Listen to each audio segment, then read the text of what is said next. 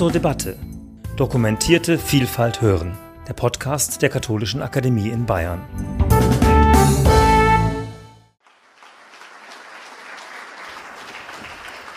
Die Bergpredigt tröstet und provoziert. Sie ist leise und laut, zärtlich und wuchtig, persönlich, aber auch ganz schön politisch. Die Bergpredigt hat es in jeder Hinsicht in sich. Friedrich Dürrenmatt nannte sie einst die Rede aller Reden. Und in der Tat, die Bergpredigt ist anders als alle anderen Reden. Schon allein die Tatsache, dass sie seit 2000 Jahren Geschichte schreibt und Biografien prägt, macht sie so besonders. Ihr sprachlicher Glanz, ihre inhaltliche Dichte, ihre zum Buchstaben geronnene Weisheit faszinierten durch alle Jahrhunderte hindurch Mönche und Mächtige, Privatleute und Politiker, Pazifisten und Kommunisten, Wissenschaftler und Literaten, immer und immer wieder Frauen und Männer über alle Religions- und Konfessionsgrenzen hinweg. Unter freiem Himmel, auf einem Berg, findet im Matthäusevangelium die erste öffentliche Rede statt. Bewusst setzt sie Matthäus an den Beginn, wie ein Manifest, wie ein Programm. Denn die Bergpredigt soll all das zusammenfassen, wofür Jesus steht, was ihm wichtig ist, wofür er unterwegs ist. Nicht von ungefähr wählt Matthäus als Ort der Rede den Berg. Die Adressaten des Matthäusevangeliums, die aus dem Judentum stammen, wissen, Berge, das sind gerade im Alten Testament Orte der besonderen Gottesnähe, der Offenbarung. Wie Mose einst auf dem Berg Sinai dem Volk Israel das Gesetz gab, so wendet sich jetzt Jesus mit seiner Rede an die Menschen. Und der Ort, der Berg, verleiht seinen Worten Anspruch und Autorität. Die Bergpredigt beginnt mit den Seligpreisungen. Selig sind, die arm sind vor Gott. Selig die Trauernden. Selig die Frieden stiften. Selig die verfolgt werden. Das ist ziemlich ungewöhnlich, denn in der Antike wurden Götter und Heroen selig genannt. Hier aber lobt und adelt Jesus hungerleidende Habenichtse, Nachteulen aller Art, Menschen, mit denen man nun wirklich nicht freiwillig tauschen möchte. Das ist eine Umwertung sondersgleichen, ein komplett anderer Blickwinkel. Wenn das stimmt, dann stechen die gängigen Trümpfe unserer Welt nicht mehr, dann steht alles Kopf. Bekannt dürften auch die Sätze zum Salz und Licht der Erde sein. Bauern, Tagelöhner, aber auch die heimatlosen Jüngerinnen und Jünger werden Salz und Licht, also das entscheidende Gewürz und das Sonnenstrahl dieser Erde genannt. Ziemlich provokativ muten die sogenannten Antithesen an. Jesus stellt seine andere Sicht der Dinge gängigen Werten und Vorstellungen gegenüber, wenn er etwa sagt, nun ihr habt gehört, dass zu den Alten gesagt worden ist, du sollst deinen Nächsten lieben und deinen Feind hassen, ich aber sage euch, liebt eure Feinde und betet für die, die euch verfolgen. Nicht erst ein Mörder, sondern schon jeder, der seinem Bruder auch nur zürnt, soll dem Gericht verfallen sein. Und der Grundsatz, Auge um Auge, Zahn um Zahn, wird über Bord geworfen. Von nun an sollt gelten, wenn dich einer auf die rechte Wange schlägt, dann halt ihm auch die andere hin. Und will einer dein Hemd, dann gib ihm auch den Mantel. Ist das realistisch? Funktioniert das? Bismarck sagte kopfschüttelnd über solche Sätze, mit der Bergpredigt kann man keine Politik machen. Die Frage ist schon berechtigt. Wie praktikabel ist die Bergpredigt? Zur Bergpredigt gehört aber auch das Vaterunser, die Bitte um das tägliche Brot und um die Vergebung von Schuld. So viele Sätze und Passagen der Bergpredigt sind Teil des kollektiven Gedächtnisses der Christenheit geworden. Sätze wie Richtet nicht, damit ihr nicht gerichtet werdet. Sucht und ihr werdet finden. Klopft an und es wird euch aufgetan. Zur Bergpredigt gehört aber auch die goldene Regel. Alles, was ihr wollt, dass euch die Menschen tun, das tut ebenso auch Ihnen. Es sind nicht nur einzelne Bücher, die über die Bergpredigt verfasst wurden. Es sind ganze Bibliotheken. Und sie scheint heute noch so aktuell wie damals. Heute inmitten der Konflikte und Herausforderungen unserer Zeit. Zugegeben, die Bergpredigt geht nicht runter wie Öl. Manchmal liegt sie einem ganz schön schwer im Magen.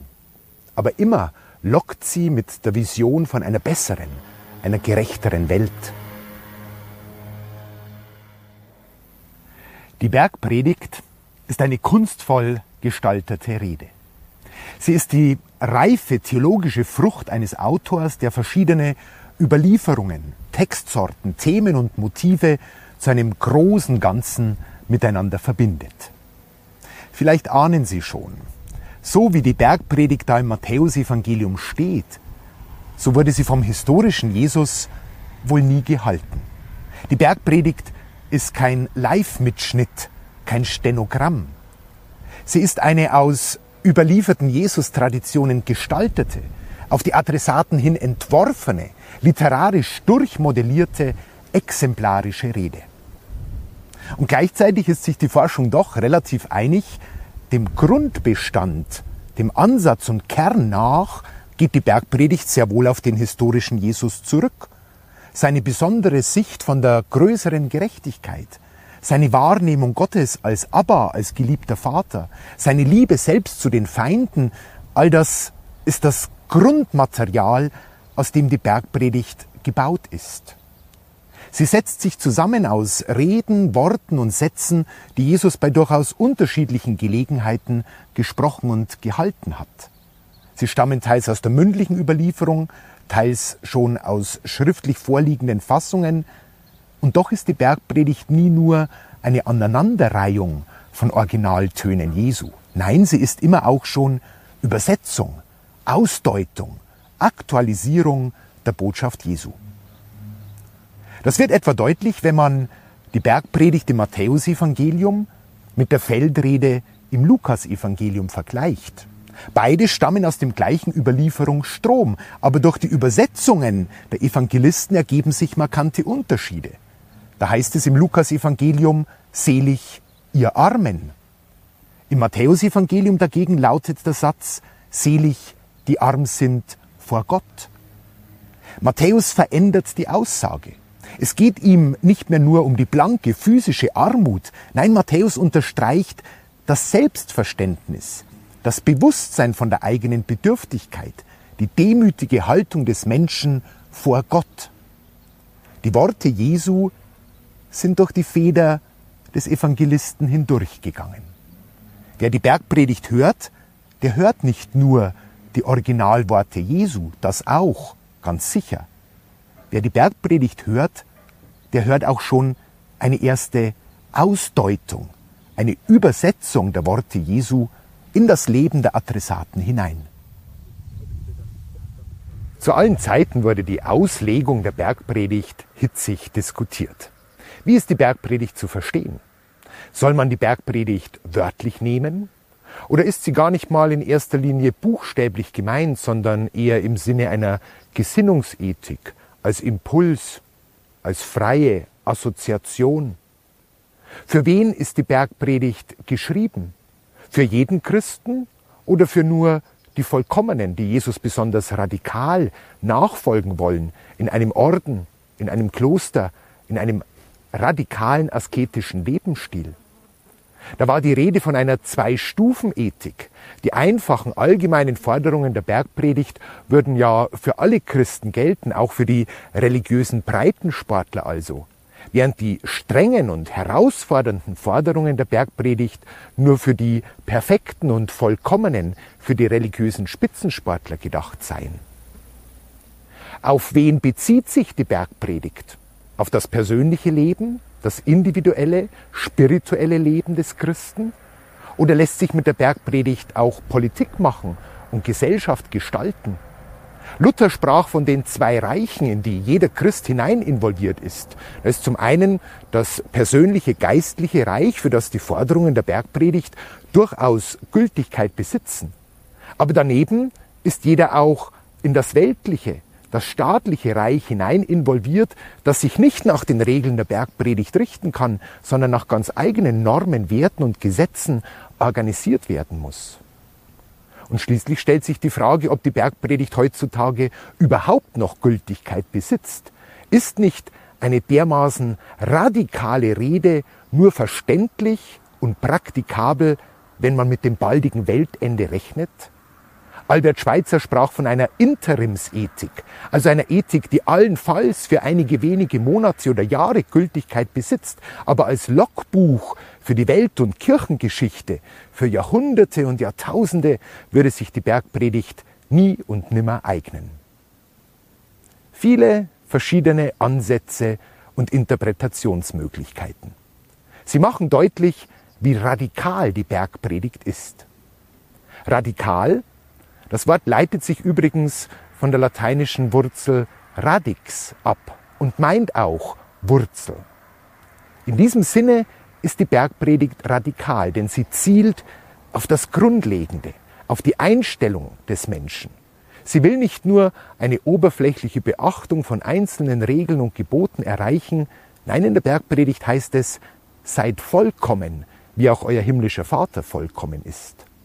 Die Bergpredigt sucht das Denken, Fühlen, Sinnen und Handeln des Menschen und ist in diesem Sinne radikal, grundlegend, wie eine Wurzelbehandlung. Welche Bedeutung hat die Bergpredigt? Die Frage ist auch im interreligiösen Dialog spannend. Hat die Bergpredigt das Potenzial, Religionen zu verbinden und im gemeinsamen Bemühen um Gerechtigkeit und Frieden zu unterstützen. Die Bergpredigt verbindet Juden und Christen. Sie beruht auf Vorstellungen des Judentums zur Zeit Jesu. Sie verbindet ihrem jüdischen Ursprung und ihrer urchristlichen Überlieferung nach Juden und Christen. Aber auch ein Mahatma Gandhi ließ sich von der Bergpredigt inspirieren und sagte, es war gerade die Bergpredigt, die mich Jesus liebgewinnen ließ. Wie wird die Bergpredigt von anderen Religionen wahrgenommen? Hat sie das Potenzial, verschiedene Menschen, Gruppen, Anschauungen und eben auch Religionen zu einen? Welche Bedeutung hat die Bergpredigt? Diese Frage möchten wir im Lauf der biblischen Tage verschiedenen Personen stellen.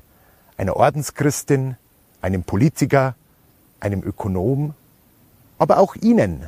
Welche Bedeutung hat die Bergpredigt für Sie? Es werden spannende und inspirierende Tage.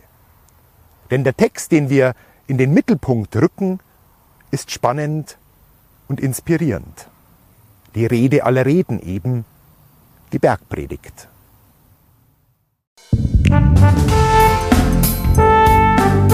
Sie hörten zur Debatte Dokumentierte Vielfalt hören. Der Podcast der Katholischen Akademie in Bayern.